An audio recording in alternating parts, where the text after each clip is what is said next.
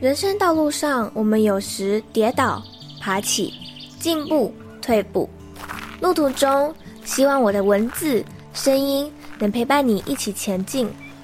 也请记得停下脚步，看看周围美丽的风景，并且和我一起带着满足、期待的心情，迎接下一次的挑战吧。欢迎你来到一则茶室。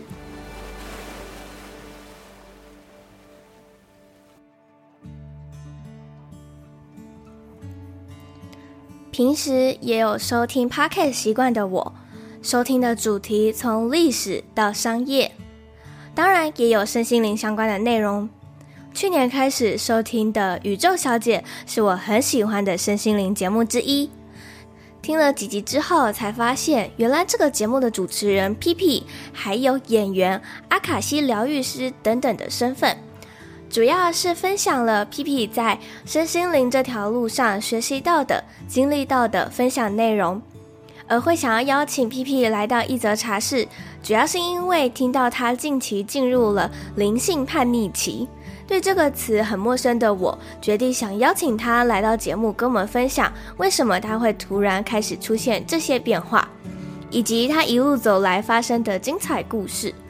这集也将拆分成上下两集。尽量还原访谈时的内容，让你听得过瘾。老样子，我要先为这一则故事下一段注解。灵修的本质并非惯例乱神，而是修炼你的心智。在每一次遇到困难低谷时，你可以如何平静地去面对这些事情？准备好了吗？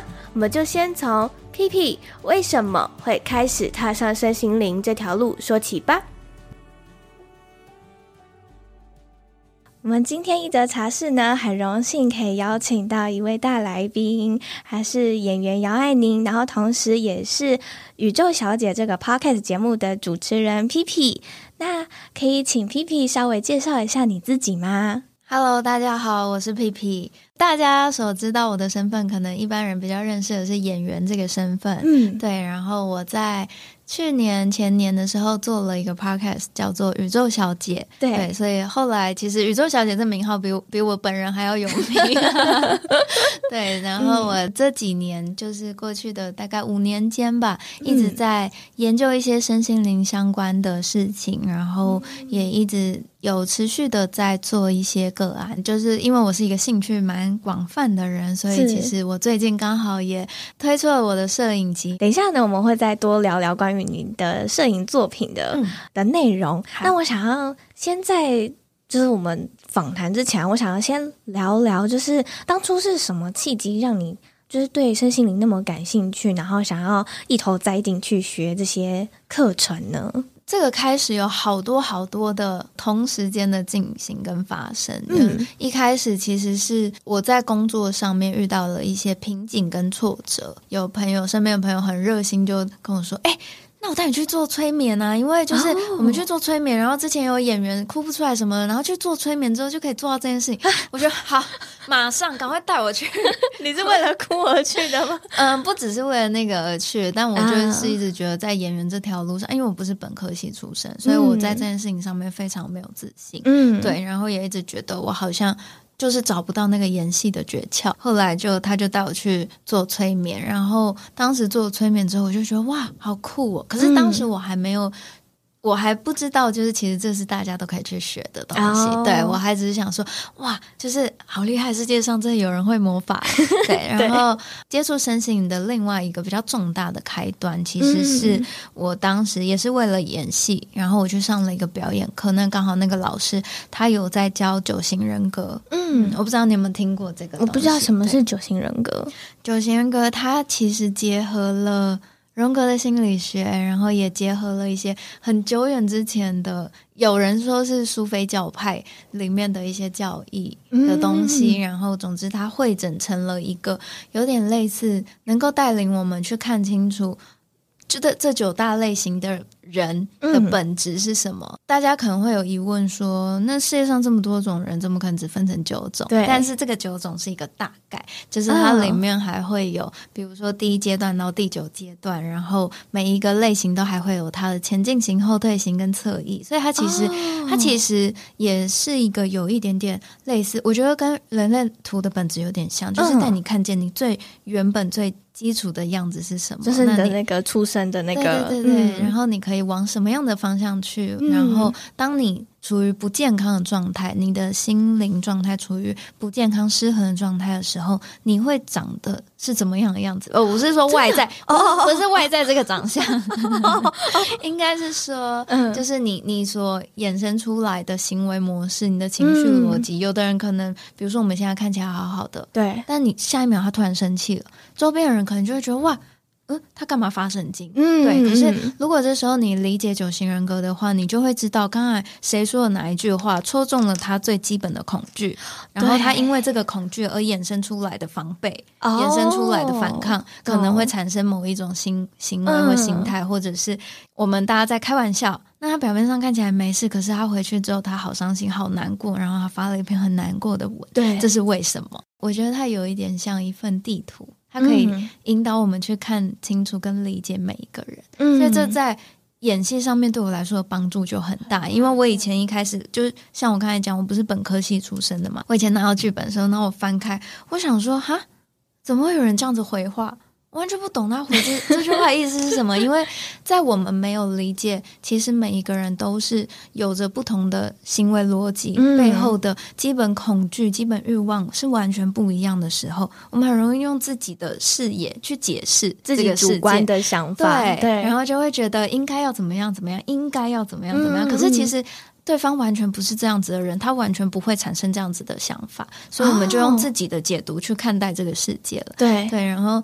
那时候学习九型人格，他其实有点帮我重新定义跟重新认识我眼前的这个世界。嗯、然后，像我之前在宇宙小姐里面，我就跟大家说，我觉得他就是一个在帮我摘除那些有色眼镜的过程。我可能会基于我过去的人生经验，嗯、然后我的童年跟我自己基本的恐惧、基本的欲望。而戴上了很多很多的有色眼镜。当戴上这些眼镜的同时，我从这个视角看出去，我看到别人更不是他最本质的样貌，更不是他最纯粹的样貌。他讲出来的话，也许没有什么特别的意思，但是因为透过这层有色眼镜被我解读起来，我就觉得他讲话很机车，很讨厌。对，那都是在反映我们内在的状态。它其实跟灵修的本质很像，他就是一直一直在帮你拿掉一些负面的信念。负面的想法，当你拿掉之后，你看这个世界就会越来越清晰。你跟别人的纷争其实也会越来越少，因为你知道，当他在讲这句话的时候，其实他的内在发生了什么事情。你可以同理他，对，我可以同理他，然后我可以有所选择。就是过往可能遇到一些事件，或者是遇到一些难受的事情，我可能立刻就会掉入一个黑洞。嗯、可是学了九型人格之后，你会看见你自己要掉入黑洞，你就站在那个洞口想说，嗯。要跳吗？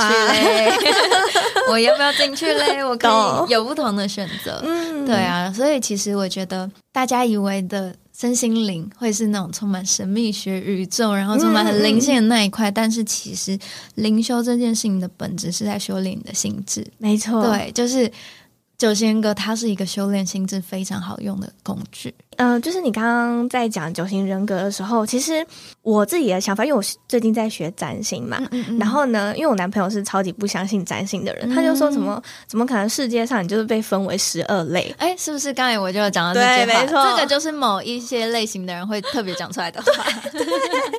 然后呢，嗯、我就学了之后，我就说。呃，我可以告诉你说，为什么占星那么特别，那么不一样了？它不是只有就是十二种而已，它是每一个人都有每一颗星，然后每一颗星又是每一个不同星座，所以我要背的东西很多，所以每个人都很复杂的。嗯，嗯，然后我这样解释完之后呢，他就说。是哦，那嗯，好啊，那就等你学完了再帮我解啊。就是它还是一种嗤之以鼻的那种感觉，呃、对，对，对，对。但是呢，我就觉得说占星，因为我最近也有慢慢的在帮别人解盘，嗯嗯嗯。然后我看到，好想给你解一下，一定一定一定。然后我在帮别人解盘的时候，我就觉得哇，我全部看完之后，我就觉得哇，每个人好辛苦，嗯嗯。拿一个我自己的例子好了，我有一个星座是在双鱼座，然后我自己的太阳星座是在母羊座，然后双鱼座就是以多愁善感的星座，母羊座就是一个想想很少然后直接冲的星座，所以当我有哪件事情我要哦，我想到我要马上去做了，然后双鱼就会拉住我，同时踩着刹车跟油门的人，嗯嗯嗯，对，所以解盘的时候，我看到好多人的。一定都会有这种相制衡的，的对，嗯、很冲突的。然后，然后有些个案呢，他就会问我说：“就是这样，我该怎么办？我是不是怪人？我可以，我可以怎么去解决他？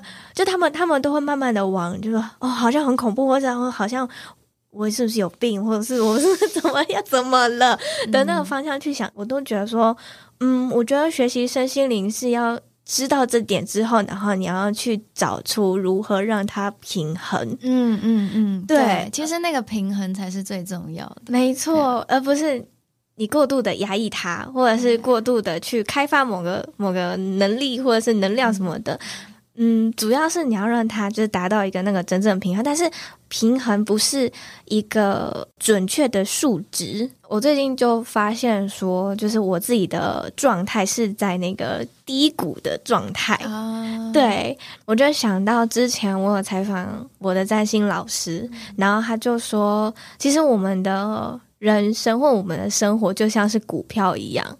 现在你你的状态可能是在跌，但是呢，它可能会在回涨，然后可能突破新高什么的。嗯、那突破新高之后，可能又会再往下跌。我觉得，嗯、呃，刚刚前面提到，就是所谓灵修，其实就是在修炼心智的过程。其实它就是。嗯他不是在帮助你说哦，每一天都过得像在天堂一样，不是这样，嗯、而是你在那个股票涨跌的过程之中，你怎么样能够平静的去面对跟看待这件事情？对，不是说你一定会一直维持在一个高峰，而是你在往下跌的时候，你能不能不要像过去一样不舒适？嗯嗯嗯，然后你可以找到一个如何。看待跟面对它的方式，是让此刻的你能够更平静。嗯、呃，我今年呢，我今年我给我自己的目目标就是臣服。我觉得今年对这整个大环境来说，都是需要学习臣服。嗯，所以呢，像是我刚刚有提到，我现在就在我的低谷嘛，所以我就是臣服我在低谷的这个状态，嗯、我就是尽量的在低谷。可能以前的我，我就会觉得说，我赶快振作。我要赶快爬起来，我要赶快走出现在这这个状态什么的。但是呢，现在我就算了，就就在这吧，就躺好吧。嗯嗯，对啊，我也是经历了一段这样的时期。嗯、你想要跟我们分享吗？嗯、好啊，就是我在一两个月前有在我的节目里面提到了，我现在正处在一个灵性叛逆期这件事情。对，其实就是因为我的生命里面发生了一些。我不可预期也不可抗拒的一些灾难，嗯 呃，对了，我觉得那是一个蛮重大的伤痛。在过往刚学习身心灵的时候，我们会经历一个阶段叫觉醒，嗯，对。但是觉醒，我昨天看了一句话，觉得蛮好，就是说。但重点是醒来之后，你有办法一直保持在清醒的状态。对啊，你有可能再睡回去啊！天哪，我没有想过这件事情。对啊，哦，所以我也没有想过这件事情。而且你看，比如说，你看萨古鲁的书啊，你看一些大师的书，你没有想过你会再睡回去这件事情。因为活在人类的这个物质世界里面，你你还是会被这整个集体潜意识牵引着走。没错，所以很长不小心，你就又会陷入那个集体潜意识的洪流里面，然后又回到。到这个很入戏的状态，对对对对对对。然后我觉得我刚学习灵性的时候，我处在一个真的是仿佛重生一般，你来到一个新的视野、新的世界，嗯、然后一切都在指引你的生命往更好的地方去。所以我那时候很开心、很快乐，然后也觉得天呐，我得到了一些好棒好棒的能量，我一定要分享给这个世界，分享给大家。所以就做宇宙小姐。那一开始的时候能量超好的，然后也也。我没有觉得说我一定要救大家，因为你会知道不可能拯救别人，而且别人要自己拯救自己。嗯，对，那个东西才会是属于他们的。可是你就会觉得，但我很想要把这些好能量用来陪伴一些正在受苦的人。嗯，对。然后，结果在去年底跟今年初，我真的接连发生太多太多的很巨大的伤痛，嗯，其实已经到了非常接近灵魂暗夜的那种状态。嗯，对。然后在这个时候，我突然间对整个灵性产生了一股反感，我就会开始跟高龄吵架，就觉得说，哎，你们有做宇宙小姐，我也很努力的做了，然后，然后你们要我白的吵架，对，你们要我修这些性格里面的盲点跟那些就是会让我受苦的那些呃，怎么讲旧的不好的信念，嗯、我也很努力的面对啊。你们怎么可以在我生命里面安排这么、这么重大的伤痛，而且还是我觉得一两件也就算，但是它是接踵而来，就每一次你觉得你又在站起来的时候，他就把你再推下去，就觉得哎还不够，再下去，你还没有真的真的得到那个深刻的理解，你再下去，然后我就觉得。我不是好不容易才爬起来吗？然后我实在太气了。后来在阿卡西里面，我都在跟高林吵架，就觉得 说，我到底做错了什么？为什么要被这样对待？嗯、对，因为以前我是一个很容易自责的人，我就会觉得、嗯、啊，一定是我有哪里做不好。好，那我再想办法面对，我在改进，然后我再。但是到今年，我真的有点受不了了。我觉得我开始发现，这好像。不是都是我的错，当然高林他们最后会说，嗯、对啊，可是你你在这里面你就学到了，不是所有事情都是你的错，你不要一直自责跟自我怀疑，哦、因为这是我人生里面非常非常重大的一个课课题。嗯、对，就是呃，像前面提到九型人格，他就会解释，因为四型人就是。内在很害怕、恐惧被抛弃，嗯、所以会一直在身上找自己的缺点，哦、对，找自己的不好的地方，然后一直试图要去修正这件事情。嗯、他们就说：“我们得必须一直磨练你，你才能看见你自己是多值得被爱。”我觉得哦，我气到爆，然后对，直接。自自动 shut down 整个通话过程，嗯，就是有时候会有一些脏话不敢飙出来，哔哔这样，嗯，然后就是一直处在这种阶段，所以后来我就再也不碰任何灵性相关的事情。嗯、大概那个过程大概持续了两三个月，嗯，对，所以虽然我还是会看阿卡西跟他们聊天，然后我还是。哦，去做催眠疗愈，然后我我还是找一些方法，想要把我自己从那个很深的谷底拉起来。对，可是我一方面，我觉得我自己心里是很抗拒这件事情的。你不想？我对我就处在一个就叛逆期啊，就是你你、嗯、你会对不管怎么样，你你看你爸妈，你就是觉得不顺眼，对，即便他们讲的话没有任何的错。嗯，对，你知道他们讲的是对的，可是你还是会觉得那又怎样？我一定要这样。我就是就是很不内内在有一股很不爽、很不爽的情绪。对，是然后就透过第二季的宇宙小姐，我就我就想说，我没有能量分享给大家了，我 我找一些能量好的人来来救我吧。然后就找了一些来宾来聊天，然后就是从跟他们对谈过程中，我才发现，其实我我有一点像是在耍赖，就是。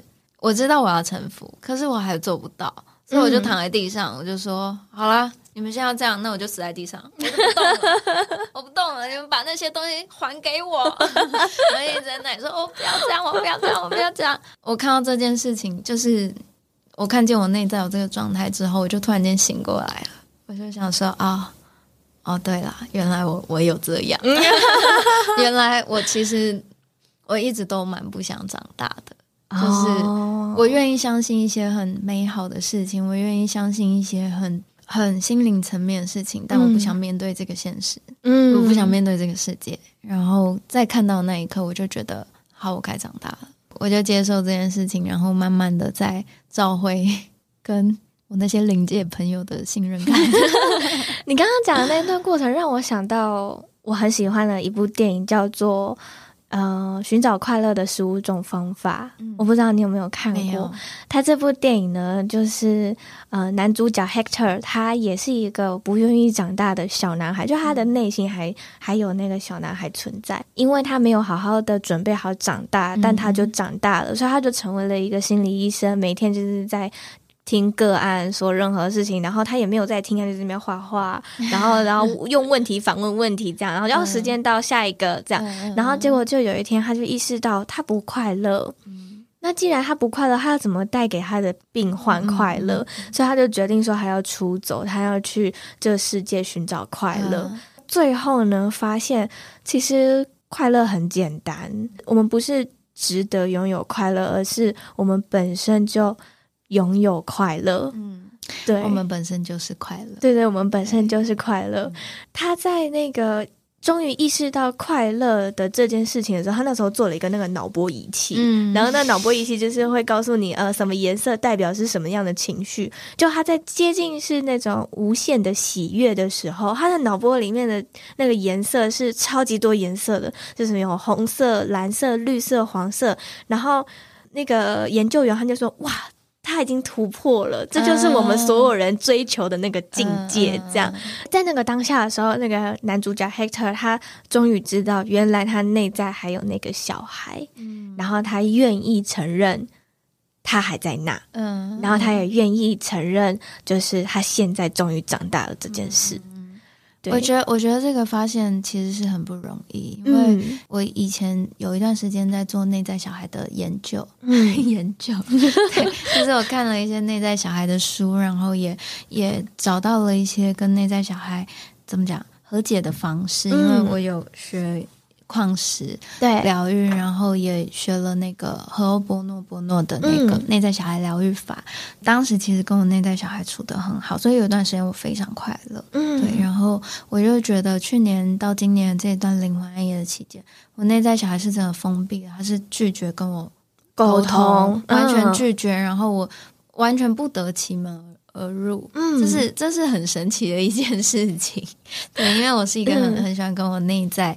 连接跟跟他聊天啊什么的人，所以我觉得这件事情好好奇妙，好奇怪，然后才发现哦，原来是已经到了那个我们需要改变的临界点，哦、但是他他很不愿意。前一段时间开始才慢慢比较好，嗯，对啊，所以嗯，我觉得灵魂叛逆期就其实就有点像那个睡回去的过程，哦、我就现在不相信，对对对对对，嗯、就是。哎，你不要再跟我讲那些事情啊！我都知道啦，我知道，不想听。对啊，而且我觉得，尤其是你在一开始接触到身心灵的时候，你得到的东西，嗯，对你来说越美好，对，越有可能发生这个灵性叛逆期，因为你曾经处在那个很醒、很美好的状态里面，你看得很清楚，你现在正在很不好的状态，可是你怎么样，你都找不到方法回去那里，嗯，对，所以你就会开始产生一股很。不舒适的感受。懂对，如果你并没有在身心里面得到那么快乐的东西，你你不会觉得跟现实世界有什么差别。嗯嗯嗯，嗯嗯嗯对对，我就会觉得哦，其实是我太执着于。以前曾经获得的美好，嗯，那你现在有好一点吗？嗯，你现在就好一点，现在就是能接受这个状态，嗯，就是接纳自己。啊，所以我觉得后来再继续观察，就会觉得哦，今年整个大环境的能量场，它处在一种大家需要臣服、没错，跟接纳的状态里。嗯，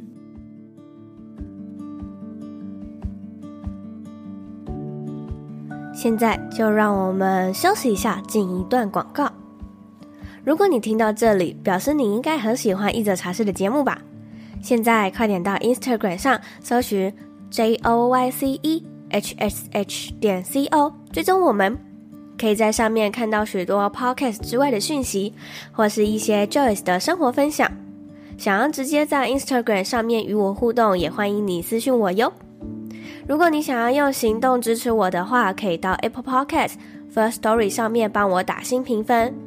或是也可以直接在下方资讯栏的地方点击赞助连接，请我喝杯茶，或也可以直接购买一则茶室的茶叶组，对我来说都是一种行动上面的支持哦。好啦，广告结束，我们继续回到下半段的精彩内容吧。刚刚我听到，就是你有讲到阿卡西啊，嗯、然后其实我去年的时候就对于身心灵非常感兴趣，所以我就邀请了很多各领域的老师，嗯、然后我就在算算算，然后我有占星，我有催眠，我有 人类图，然后还有紫微斗数啊，还没有阿卡西，嗯、所以呢，我那时候知道 PP 还你有在学阿卡西的时候，就我一定要请你来分享什么是阿卡西。好好，阿卡西它其实就是一座资料库，你把它想象成。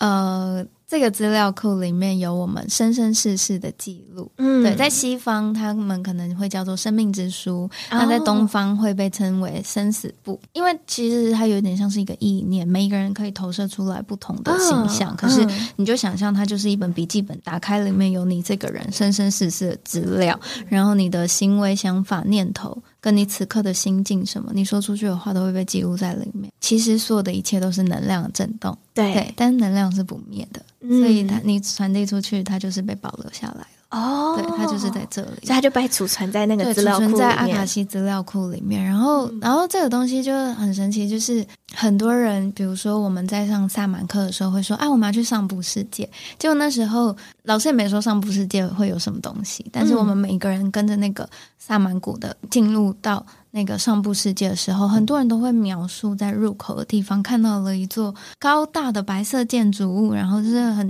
圆柱拱门什么的，嗯、就是那些很，然后白色长廊什么的，其实那那一座就是阿卡西资料库哦，真的哦，对，嗯、呃，所以读阿卡西的记录，其实我们就进去那里调资料出来，怎么进行？就比如说，你今天假设你今天是我的个案，对，那你今天带着一些你目前生命里面的困惑来做这个疗愈，然后我就会去帮你问阿卡西的。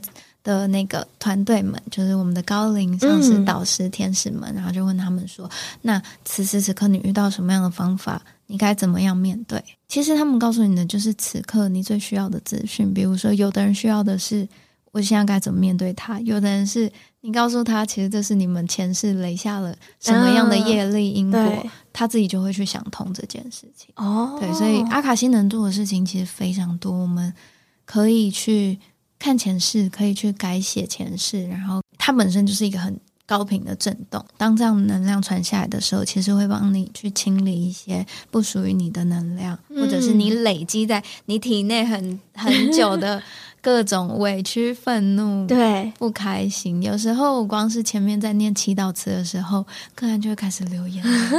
我想说，他已经在清理了吗？你们好敏感 啊！我想象中的阿卡西，他是诺兰导演有一部《星际效应》，嗯嗯嗯，然后他不是有进到一个有点像是图书馆的，对对对，图书馆的空间。然后我就想说，那个该不会就是所谓的阿卡西吧？哎，其实我看《星际效应》的时候，我还没有学习这些东西，所以我不太，我只是觉得哇。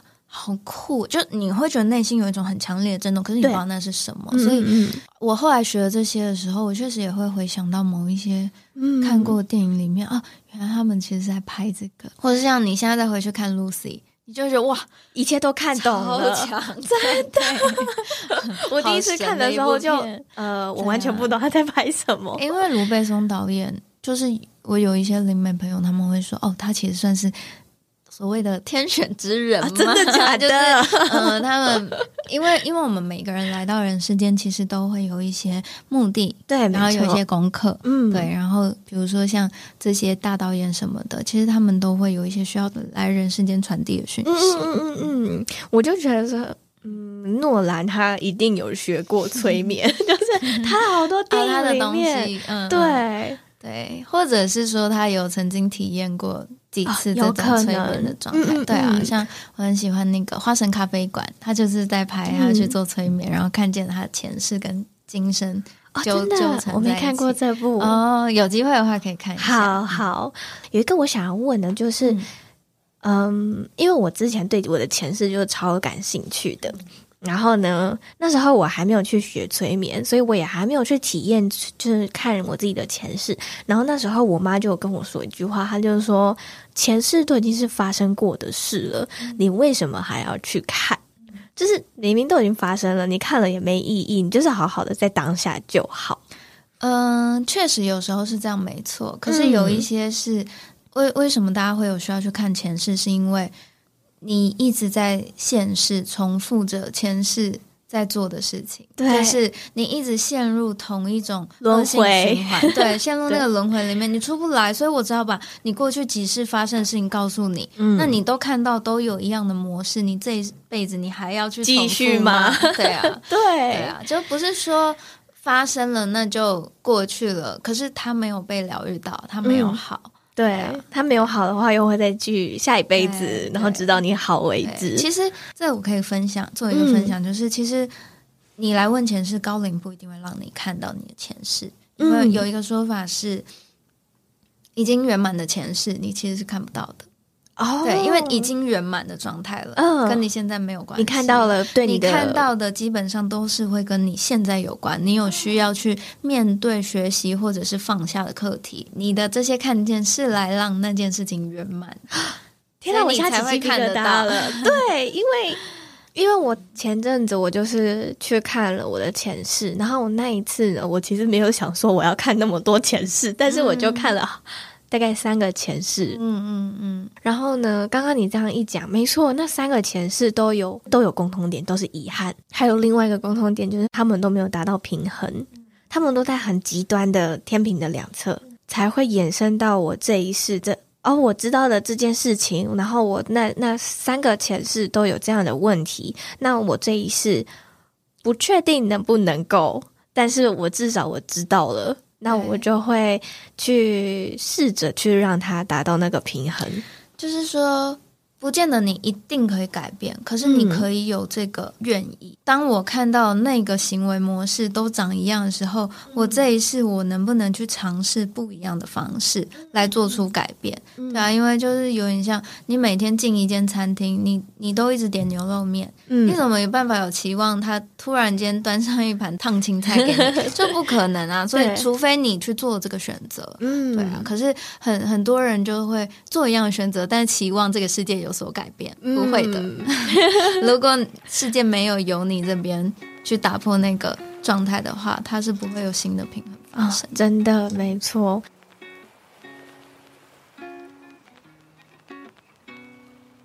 在上集内容，皮皮和我们分享了他为什么会经历灵性叛逆期。当然，我觉得会经历灵性叛逆期，一定是因为他的灵性要再次的成长了。所以这段期间才会让他经历这些悲痛的故事，而我们下一集皮皮更会跟我们分享更多他平常是如何和高龄团队们对话以及合作的。我自己有时也会很好奇，高龄是什么样的存在呢？因为我自己很少会收到来自天上面的讯息，或者是高龄团队们的资讯，所以我真的很好奇这段过程是长什么样子的。以及屁屁他也会跟我们分享更多他在经营宇宙小姐之后的改变，还有得到的粉丝上面的回馈。如果你对于今天的内容觉得有帮助的话，欢迎你可以分享到 Instagram 现实动态上面，并且 tag 我们，写下你的心得与感想，以及千万要记得要收听下一周精彩的下集内容喽。那我们就下周再见，拜拜。